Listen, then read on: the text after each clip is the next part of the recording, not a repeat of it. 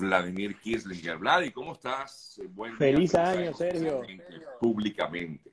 Así es, ¿cómo estás? Feliz día para todos, feliz año y bueno, ya listo para este 2023. Que comienza duro, hermano. Estaba, eh, haciendo un resumen de las noticias y bueno, tengo noticias no solamente de Brasil, hay noticias hoy en, en Perú donde hay varios fallecidos como consecuencia de enfrentamientos con la policía en Juliaca, este tema de las inundaciones en California, lo que pasa con, eh, en Venezuela con el tema del gobierno interino, en fin, hay muchas noticias que podríamos comentar y hablar, eh, pero sé que tú tienes también información acerca de importantes noticias relacionadas con el tema migratorio, Vladimir, sé que porque te vi haciendo un trabajo especial sobre esta situación también dentro de la Florida. Cuéntame. Interesantísimo, porque además hay que ver cómo eh, tanto el ala demócrata y federal del gobierno, es decir, hablar de la administración Biden, ha generado acciones, eh, pareciera que es el, el, después del título 42, y por otro lado los republicanos con DeSantis, eh, digamos, con esta orden, esta declaración de emergencia, en la cual se pide apoyo de manera concreta a la Guardia Nacional de los Estados Unidos, a otros departamentos eh, estatales, para atender lo que se considera es una de las peores eh, crisis migratorias en la Florida, con la llegada masiva. Son miles. Yo daba un ejemplo en mi artículo de la noche en Tampa hoy. En, en poco más de un año han ingresado más de casi 11 mil cubanos, solo cubanos, no estoy metiendo los haitianos, han ingresado por vía marítima. En el 2021 entraron menos de mil. Estamos hablando de 1.300 y tanto por ciento. ¿Y, a qué crees tú que se debe a eso, Vladimir? Hmm. Porque esta política, por ejemplo, migratoria del parol extendido a los eh, cubanos se viene a dar justamente ahorita. O sea, que no es por el parol. o sea, porque, no es por el eh, parol no lo es, y tú bien lo has comentado, pero es por lo que generó ese parol. Eh, al menos lo que dicen los, los, cubanos que tuve oportunidad de entrevistar. Ellos dicen, mira, la política de puertas abiertas del presidente Biden, aunque la propia administración Biden diga que eso no es así, ha hecho que la frontera, tanto marítima como terrestre, se colme completamente. Y es, cierto, si uno va a la frontera sur y lo hemos visto. Hablábamos de casi 11.000 cubanos que han ingresado por mar, pero no hemos hablado de los 230.000 cubanos que han ingresado por, por la frontera sur, igual que el caso de los cientos de miles de venezolanos, etcétera. Entonces, ¿cuál es el asunto?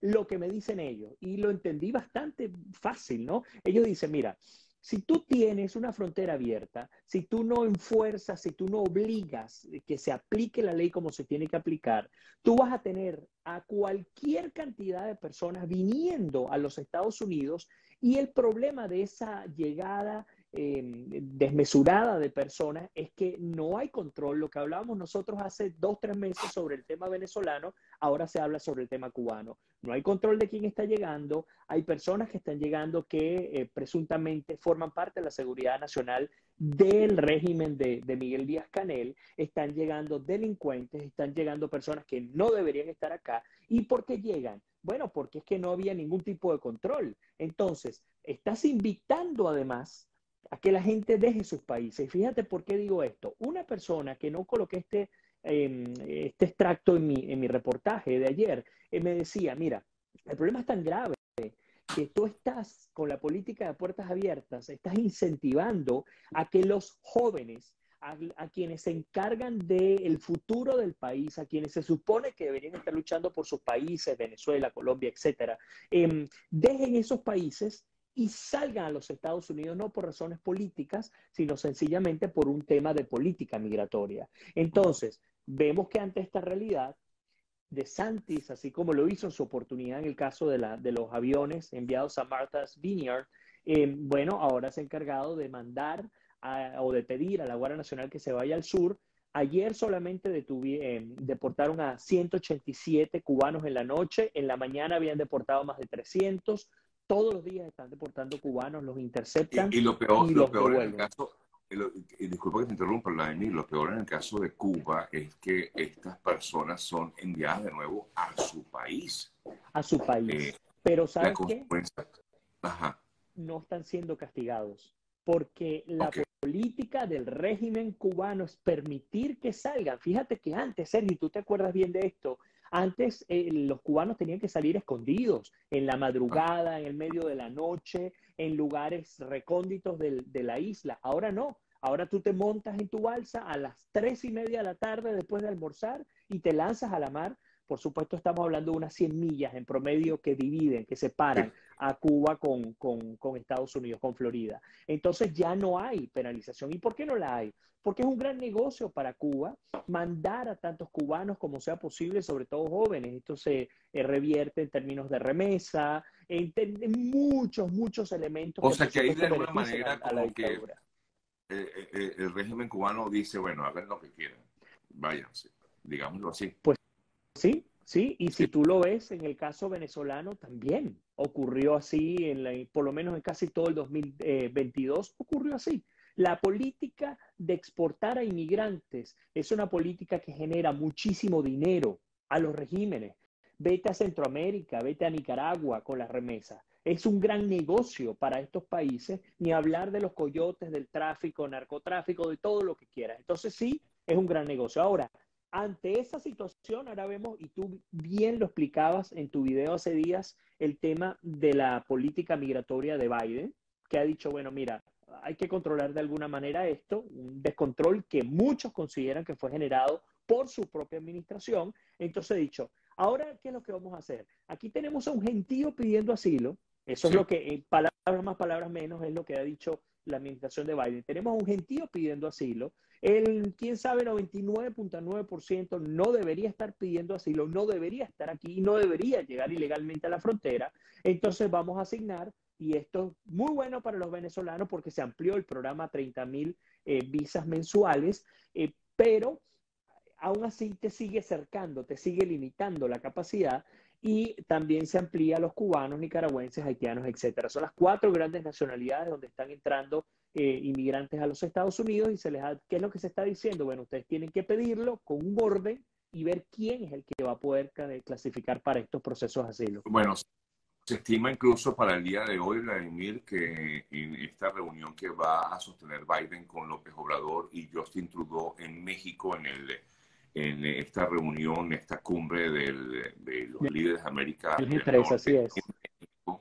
Eh, bueno, se esperan nuevas políticas, no sé, políticas migratorias de los tres países, porque al parecer los tres países, incluido Canadá, también está eh, siendo afectado por esta situación de, de, migrantes mm, cruzando masivamente, incluso Canadá. Es el menos golpeado, ¿no? Canadá sí, claro, tiene mayor, mayor problema, pero Sí, pero bueno, conocemos cuál es la política de Canadá y Canadá es uno de los que tiene el sistema migratorio más estricto de, todo el continente americano, así que en todo caso el enfoque principal va a estar en México y en Estados Unidos. México, una de las cosas que se ha hablado es que está procurando evitar que siga llegando este flujo masivo de inmigrantes. Estamos hablando de gente que te viene hasta de África, de todas partes del mundo se han venido, se han lanzado a México y por supuesto, mientras que no entran a Estados Unidos, son un problema de México. Y México ya tiene suficientes dolores de cabeza em, como para también estar atendiendo una situación que ni siquiera la Organización Mundial, em, eh, perdón, de la Migración eh, ni siquiera tiene la capacidad para poder financiar económicamente estas operaciones masivas. Así que es todo un enredo y por eso es que están intentando con las cuatro nacionalidades de mayor cantidad de inmigrantes que están ingresando a Estados Unidos, están intentando regular. ¿Y qué significa regular? Bueno, tú tienes que pedir este permiso de tu país, eh, la idea es que tú no salgas de buenas a primera, ellos están tratando de, de cercar a la gente y de solamente permitir la entrada de quienes realmente eh, califican para este tipo de medidas. Sí, alguna manera lo que quiere Estados Unidos es frenar este cruce masivo en la frontera. Son de alguna millones, forma, eh, Casi 3 millones de personas ingresaron el año pasado. ahora, yo te quiero preguntar algo, porque muchos han criticado la política migratoria de Biden, pero la política migratoria de Trump fue mejor. Bueno, eh, habría que definir qué significa mejor. Si es en términos de cantidad de ingresos, definitivamente mejor. Y te puedo poner ejemplos concretos. Eh, Trump lo único que hizo fue hablar. Yo siempre lo he comentado. Trump era un experto hablando, más que haciendo. Trump solamente al abrir la boca, hablar del muro fronterizo que supuestamente lo iba a pagar México, cosa que eso nunca ocurrió, de un muro fronterizo que no se terminó de construir y de una Guardia Nacional que no se terminó de enviar, en, durante la era, la época de Trump, no hubo crisis migratoria en los Estados Unidos. No solamente no hubo crisis migratoria, se redujo con respecto a la gestión anterior, se redujo el, estamos hablando de Obama, eh, se redujo la inmigración en un 50%, la inmigración indocumentada en un 50%, solo hablando. Entonces, si tú comparas migrante contra migrante, Trump contra Biden, definitivamente, definitivamente, Trump logró controlar, pero de acá a, Pekín, el tema migratorio. Incluso en el momento peor en el que grupos de 70 mil haitianos intentaban ingresar a los Estados Unidos y estábamos en plena pandemia, entonces Trump se lanzó el título 42 que fue muy criticado por Biden y que en este momento otra vez está siendo aplicado por la propia administración Biden. Las ironías de la política, ¿no? Bueno, Entonces tienes un En teoría han intentado levantar, ¿no? Bueno, sí, pero no la administración eh, eh, Biden como tal, porque de hecho Biden levantó el título 42 apenas llegó al poder y cuando vio que no había manera de controlar el flujo de inmigrantes, el mismo Biden lo volvió a colocar en práctica. Entonces, ¿por qué? Bueno, porque era una manera de tratar de disminuir ese flujo masivo descontrolado, porque el problema es ese, el problema no es que haya migración. Estados Unidos necesita en promedio 6 millones de inmigrantes anuales. Lo necesita, sí o sí, para poder crecer, etcétera. Ahora, el problema está en que si dejo la frontera abierta y si envío un mensaje de no legalidad, pues entonces te va a ingresar Note 6, te van a llegar 10, te van a llegar 15, te van a llegar 20 y de los suele ser de los peores postores y suena muy difícil y muy chocante, pero es lo que ocurre. Si tú no pides, si tú no exiges, vete a Canadá, vete a propio México. Ahí te piden antecedentes penales, te piden pruebas médicas, te piden cualquier cantidad de cosas para aceptarte. Entonces, ¿por qué no es criticado México? ¿Por qué no es criticada Canadá? ¿Y por qué si Estados Unidos por exigir, por pedir algo concreto, porque hay que entender que la migración de este momento, de la mayoría de estas, de estas nacionalidades a las que he hablado, no es fundamentalmente política, es económica a raíz de crisis políticas y a raíz de dictaduras. Pero muchos de los que están llegando a la frontera no están huyendo de un régimen, están huyendo de la desgracia tras ese régimen, es decir, de un problema económico o, en el mejor de los casos, que tienen derecho también, o tenemos derecho también, de buscar mejoras económicas. Eh, te consulto, Vladimir, eh, se habla justamente en esta reunión que se va a dar hoy que es factible que el gobierno de Biden eh, aliste más medidas para frenar los cruces fronterizos. ¿Qué nuevas medidas puede aplicarse?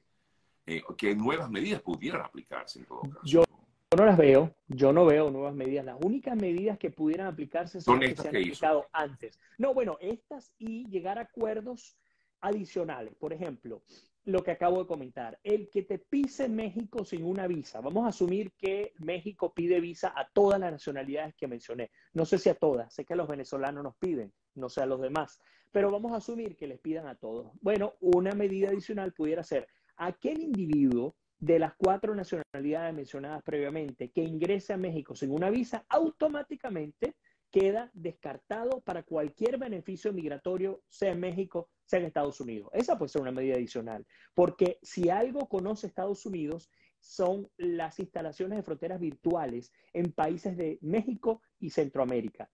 Ellos, ellos conocen esto en Honduras, lo han hecho, lo han hecho en distintos países en, distintas oportunidades. Entonces, recuerda lo que hicieron con los venezolanos y Panamá, el Darién, un gran dolor de cabeza, y cuál era el acuerdo para recibir el paro humanitario. Bueno, que tú no pasaras ilegalmente a Panamá y que tú no pasaras ilegalmente a México. Entonces, estas son las medidas adicionales que se pueden aplicar, em, pero de resto hay otro gran problema que seguramente vamos a, a ver en esta discusión, y es, ¿qué se hace con aquellos que ya están en México, no importa la nacionalidad que tengan, que ya están en México y que están desesperados por entrar o por devolverse a sus países. Esa es la pregunta que queda. Y ahí yo creo que los tres países pudieran llegar a un acuerdo, eh, digamos, mucho mejor establecido para poder atender a esta gente serio.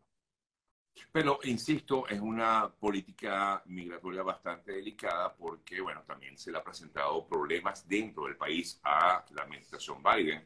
Eh, lo comentabas tú de lo que ha ocurrido en Florida con el gobernador de Santis y lo, que también ha exigido el gobernador Abbott, donde afirma, asegura que efectivamente la política migratoria de Biden no ha funcionado para nada, que no ha servido para nada ha sido una crítica. La mayoría de los, de los gobernantes, de los gobernadores republicanos han incluso exigido que de una buena vez por todas se haga o una reforma migratoria o más allá de la reforma migratoria, el presidente Biden cambie, porque al fin y al cabo el Ejecutivo es el que se encarga de, ser el gran mayordomo de la frontera en, en los Estados Unidos, bueno, pues que de una vez cambie la política que ha venido manejando. Y es que es eh, increíble. Recuerda cuando, cuando Trump se criticó mucho que Trump tenía unos centros de detención, llegaban las familias, eran separadas, entonces tenía a los hijos por un lado con la mamá, el papá por otro, unos pasaban cuatro meses, otros dos.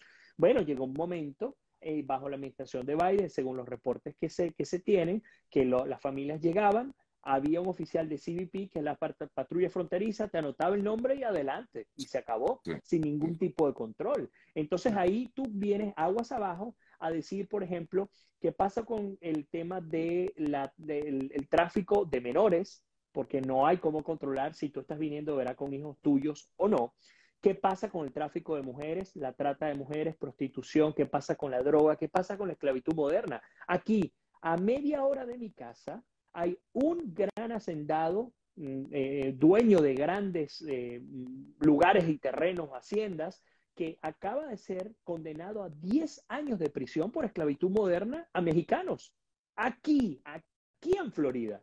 Entonces, si eso yo lo veo en mis narices, si veo buena parte de la comunidad mexicana siendo esclavizada, les quitan los papeles, los dejan trabajando 14 horas, no les dan el pago mínimo, entonces, ¿cómo puedo permitir que se use la migración, porque al fin y al cabo eso es lo que suele ocurrir. La migración se usa porque en el momento en que tú sales de tu casa ya eres vulnerable. Entonces, usan esto para, y perdóname lo, claro que soy, para reventarte por donde puedan.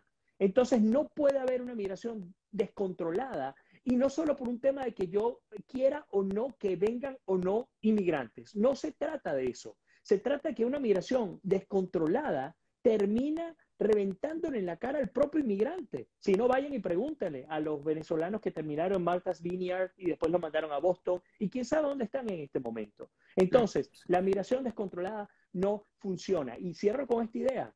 Cuando hubo esa, situación, yo salí a investigar y yo creo que lo comenté en uno de tus programas. Eh, mira, ocurría que venezolanos recién llegados me decían, Vladimir, es que a mí me dijeron desde Venezuela que yo cuando llegara a Estados Unidos me iban a tener una casa, me iban a tener transporte, me iban a dar trabajo, me iban a hacer esto, me iban a hacer lo otro, iba a tener seguro médico, iba a poder atender a mi mamá. Pues no, no es así. Entonces, cuando tú tienes otra vez una migración que no tiene ningún tipo de control, entonces el más vulnerable, el inmigrante, termina pagando los platos rotos. Claro, claro, es así, es así. Bueno, Vladimir, mira, bueno, como te decía al principio, en este tema, por supuesto, siempre te da mucho de hablar, pero hay otras importantes informaciones y otras noticias que se están dando en estos momentos en diversas partes del mundo. Quiero hablar, ya que estamos hablando de Estados Unidos, eh, acerca de, de, bueno, de lo que pasa ahora con, este ya desintegrado gobierno interino finalmente, porque al final sabíamos que en la práctica pues no, estaba, digamos, ejerciendo ningún tipo de, de poder, pero digamos que la propia oposición dijo, mira, vamos a acabar con el gobierno interino. Ok, ahora, ¿qué, qué ocurre? Porque entonces se fue nombrada una nueva junta directiva, eh, o sea que el gobierno interino, entre comillas, por llamarlo así, aún continúa. Quiero tu apreciación al respecto de lo que pasó, sobre todo a finales de, de, de 2022.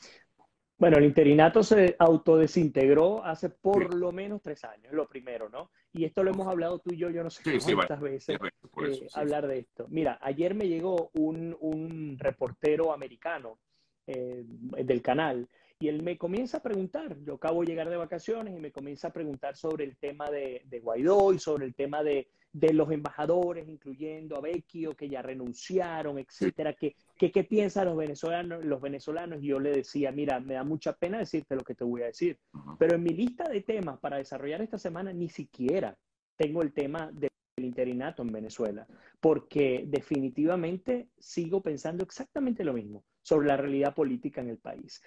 ¿Qué, qué significa pensar exactamente lo mismo? Bueno, lo primero, sacas a Guaidó y está bien que lo saque. Es decir, Guaidó hace rato debió haber estado afuera. Pero veamos quién lo saca, quién se queda y a quién ponen. Exacto.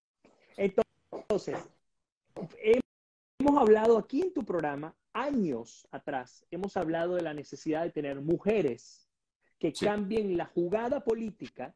Ah, bueno, resulta que hay tres mujeres que son las directoras, de, las, las presidentas y las vicepresidentas del, de la Asamblea. Pero no junta directiva, sí. Ok, el problema está en cómo fueron nombradas, cuáles son los méritos que tienen y qué es lo que se está buscando. Porque detrás de ellas siguen estando exactamente los mismos partidos y los mismos responsables de la desgracia en Venezuela. Por lo tanto, ya te puedo decir de una vez que las tres em, eh, diputadas que fueron nombradas como jefas de la Asamblea Nacional son una versión de Guaidó 2.0. Van a hacerlo. Títeres de grupos políticos dentro de la Asamblea Nacional que van a seguir jugando el juego sucio y hasta aquí, digamos, hasta aquí va a llegar. Yo me puse a escuchar a la presidenta de la Asamblea Nacional, hice la tarea, hay que, a veces algunos se, se tiene que sentar, y la escuchaba, por ejemplo, diciendo, vamos a despartidizar el control de los bienes en el extranjero. Ah, vamos a despartidizar. ¿Y qué pasó con monómeros, por ejemplo? Porque monómeros hace años veníamos denunciando eso y hasta ahí quedó. No hubo consecuencias, no hubo ningún tipo de problema para los, para los dirigentes de los, de los partidos políticos en Venezuela. Después dice, vamos a procurar la unidad. El mismo discurso de hace 20 años atrás. Entonces, Vamos a profesionalizar el control de los recursos que tenemos. ¿Cómo lo vas a hacer? ¿Cómo lo vas a nombrar?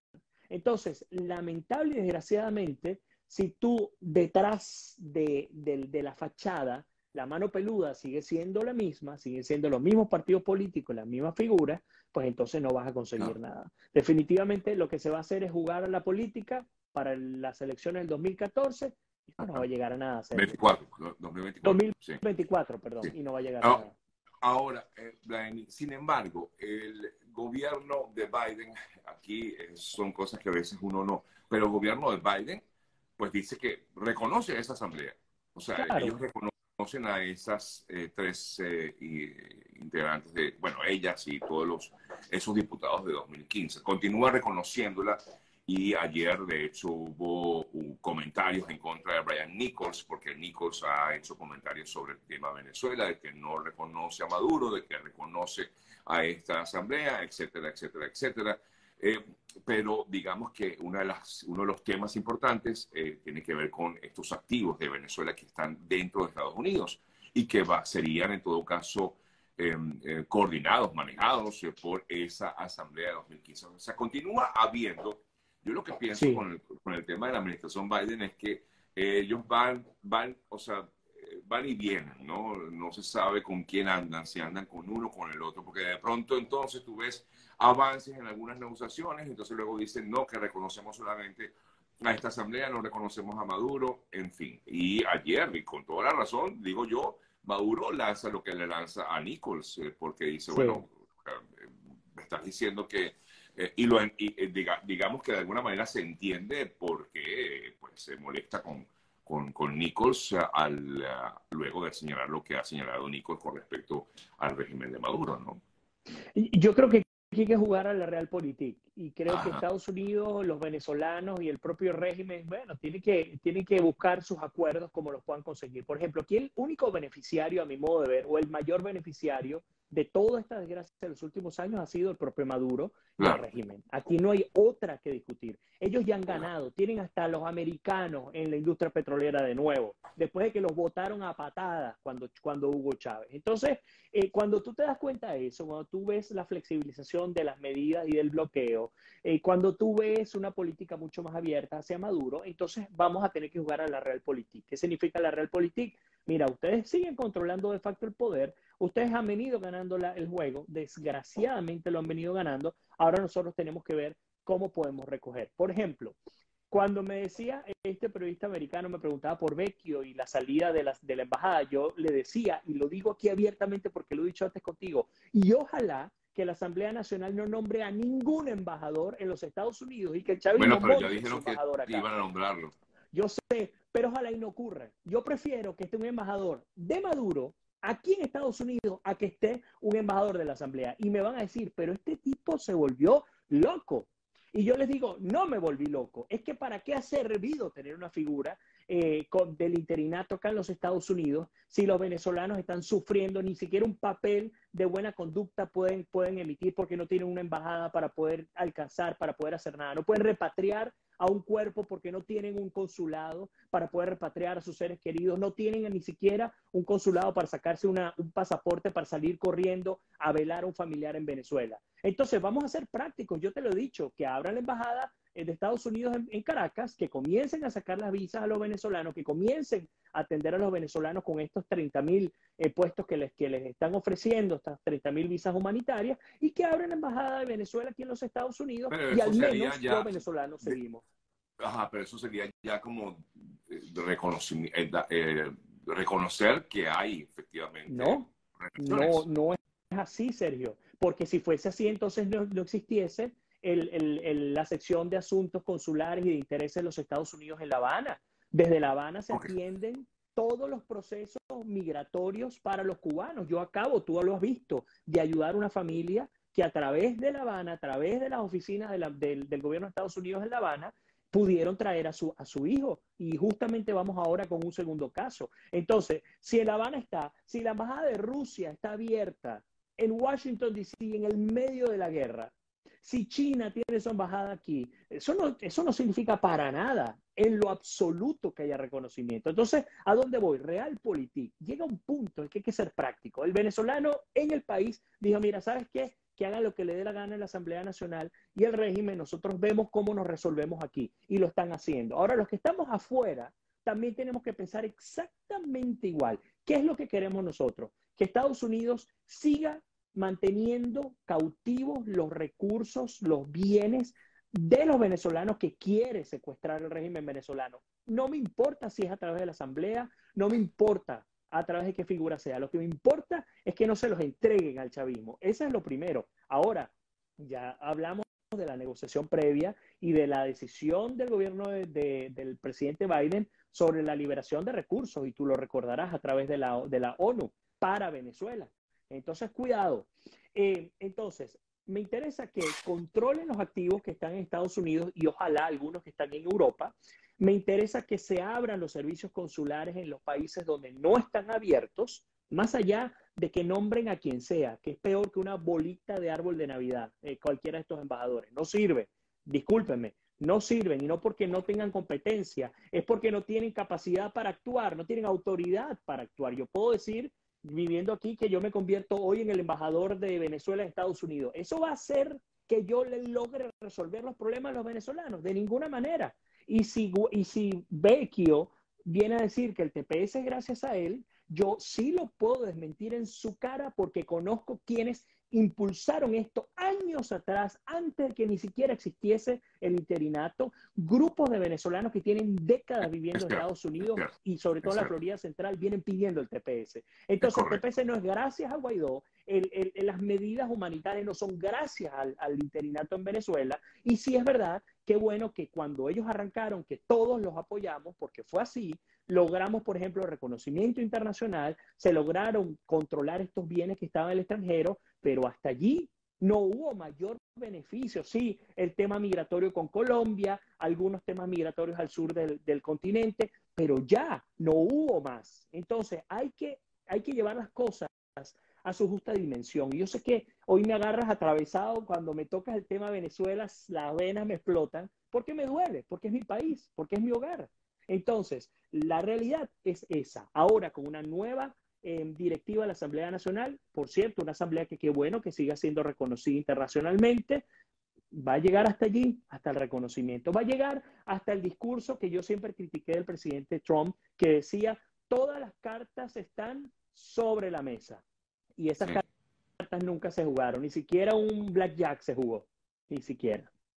Entonces, es chocante, suena difícil, pero vámonos a la práctica. El próximo paso es, señores, abran los servicios consulares, que tenemos a miles, miles de venezolanos. Yo he visto aquí madres llorando porque ya tienen un TPS y no pueden viajar a Venezuela porque no tienen un pasaporte para ir a ver a su hijo enfermo, a su abuelita, a su primo, a quien sea. Entonces, vámonos a la práctica. No, pero es que lo van a reconocer. Bueno, pero es que no, ya no se están sentando con Maduro. Eso nos va a cambiar algo, no nos va a cambiar nada, porque desgraciadamente Maduro va a seguir gobernando. Y si no va a ser Maduro, vendrá otro de su propio clan que va a continuar gobernando en Venezuela hasta que, bueno, el destino así no lo quiera, que es lo que estamos esperando. Sí, sí, de alguna forma. Bueno, eh, aquí hay muchísimos comentarios al respecto, la bueno, que tú has comentado.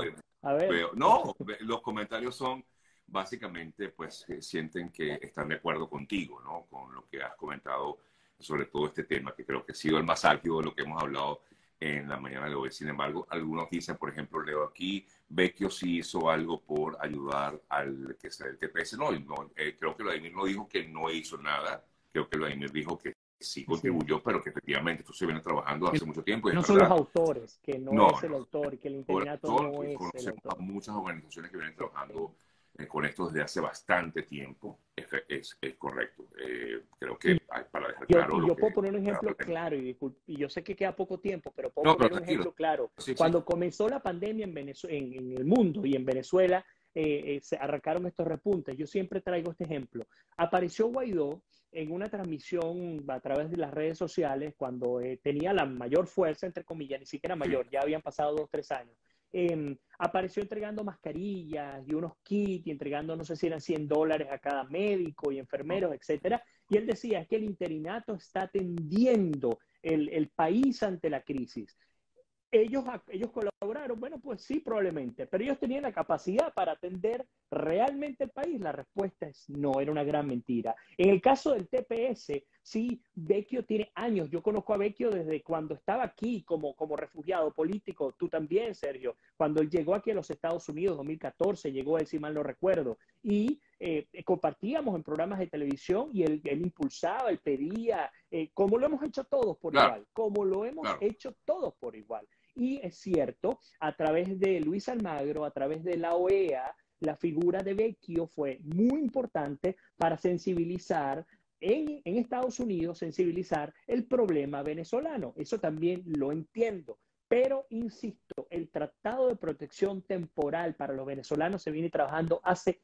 años, mucho antes de que Vecchio fuera embajador del interinato en los Estados Unidos. Y no es por ser, digamos, criticar por criticar. Él intentó, y yo se los dije, no es un tema de competencia, no es que quiera o no quiera ser o no ser, es que no hay capacidad, no hay posibilidad de que tú puedas eh, ser un embajador de un país sin siquiera poderte emitir un acta de función. No hay manera. Entonces vámonos a la práctica, ya es hora de irnos a la práctica. Ya el romanticismo del interinato se acabó, desgraciadamente es otra victoria para el régimen venezolano, quienes se han encargado de cosechar victorias y nosotros en cosechar derrotas. Eso es muy grave, es muy doloroso, pero vámonos a la práctica. Venezuela es un país que está procurando a golpe, de manera eh, golpeada, pero está intentando avanzar. La gente está tratando de avanzar a pesar, siempre lo he dicho, a pesar del régimen y a pesar de la oposición. Sí. Bueno, Vladimir, te agradezco mucho, como siempre, el haberme permitido conversar contigo. Comenzamos con eh, fuerza este año 2023. te agradezco, como siempre, Vlad, por esta conversa y sé que siempre es muy grato hablar contigo y, por supuesto, conocer tus puntos de vista como analista político que también eres, ¿no? Aparte de, por supuesto, ser periodista. fuerte abrazo, Vlad. Otro para ti, el agradecimiento es mío, un abrazo enorme para ti, para todos y como siempre digo, que Dios me lo bendiga. Feliz día. Amén, amén. Gracias, hermanito. Vale, nos vemos.